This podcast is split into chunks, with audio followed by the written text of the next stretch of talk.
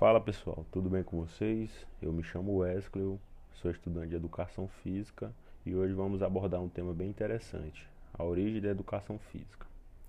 Tudo começou quando o homem sentiu a necessidade de caçar, fugir ou lutar para sobreviver. Então o homem, com sua sabedoria, executa os movimentos corporais mais básicos e naturais desde que se colocou de pé, como a caminhada, como correr, saltar, arremessar, empurrar, puxar. E isso era feito de forma inconsciente, mas é nesse período que podemos verificar os primeiros traços da força física do homem sendo exercitada.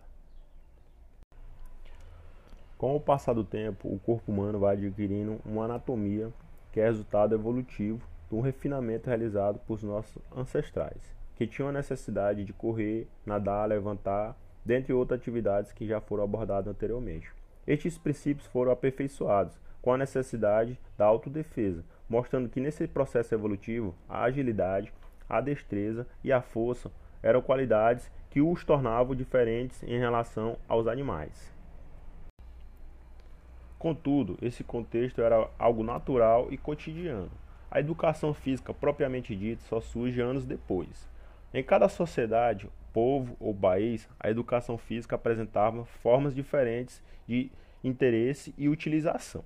Por exemplo, na China, a educação física era praticada em caráter de guerra, além das finalidades terapêuticas e higiênicas. Já no Japão, a educação física possuía fundamentos médicos, higiênicos, filosóficos, morais, religiosos e guerreiros.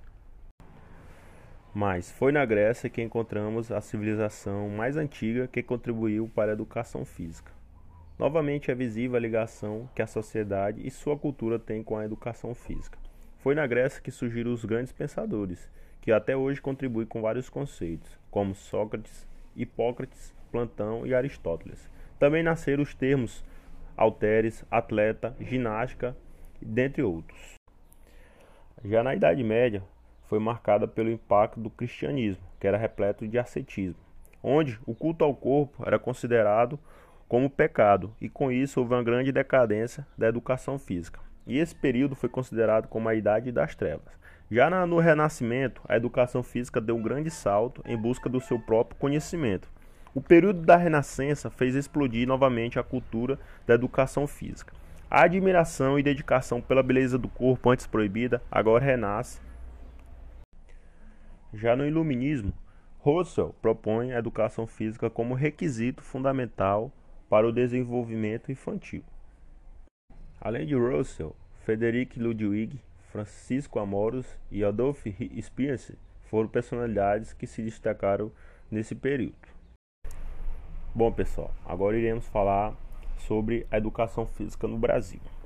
A mais antiga notícia sobre a educação física em terras brasileiras data ao ano de sua descoberta, por volta de 1500 Assim, podemos destacar que no Brasil colônia, as atividades físicas realizadas pelos indígenas e escravos representavam os primeiros elementos da educação física no Brasil. E esse fato se dá ao relato de Pero Vaz de Caminha, que em, um, que em uma de suas cartas relatava indígenas dançando, saltando, girando e se alegrando ao som de uma gaita tocada por portugueses. De modo geral, sabe-se que as atividades físicas realizadas pelos indígenas no Brasil colônia estavam relacionadas a aspectos de cultura primitiva, tendo como características elementos de cunho natural, como as brincadeiras, caça, pesca, nada e locomoção. Também era relevante as atividades recreativas e religiosas, como as danças, agradecimentos aos deuses, festas e encenações, dentre outras. No ano de 1930, com as reformas de Getúlio Vargas, a educação física passa a ganhar mais destaque na, nas políticas públicas, com a criação do MEC, Ministério de Educação e Cultura. Nesse momento, ela passa a ser obrigatória em todos os níveis escolares, e isso foi uma das formas de o governo promover hábitos higiênicos e de saúde entre a população. No fim do século XIX, o esporte se revela como uma grande manifestação cultural. Enquanto no Brasil imperial a natação, a equitação e a esgrima eram as modalidades mais praticadas, o remo foi o principal esporte praticado no país até as primeiras décadas do século XX, quando foram introduzidas as demais modalidades, como natação, basquete, tênis e futebol, que são populares até o dia de hoje. Após a Segunda Guerra Mundial e durante a ditadura militar no Brasil, a educação física ganhou status de propaganda do governo. E todo o ensino passou a ser direcionado para o regimento esportivo e performance de atleta. O regime militar investiu em competições esportivas de alto nível, o que resultou em uma valorização do caráter tecnicista das práticas físicas. Podemos concluir que a educação física sofre mudanças ao longo do tempo. Anteriormente, na Idade Antiga, o ser humano tinha necessidade de praticar atividades de forma natural. Já posteriormente, o homem deveria se tornar forte para trabalhar e gerar lucro. Já as mulheres deveriam se tornar saudáveis para gerar filhos. Atualmente, a educação física já é vista com outros olhares, onde ela passa a ser vista como uma atividade que traz saúde e também melhoria na estética. Com o crescimento das academias, a educação física passa a ser mais valorizada, onde as pessoas gostam de praticar atividade física regular para a manutenção da saúde.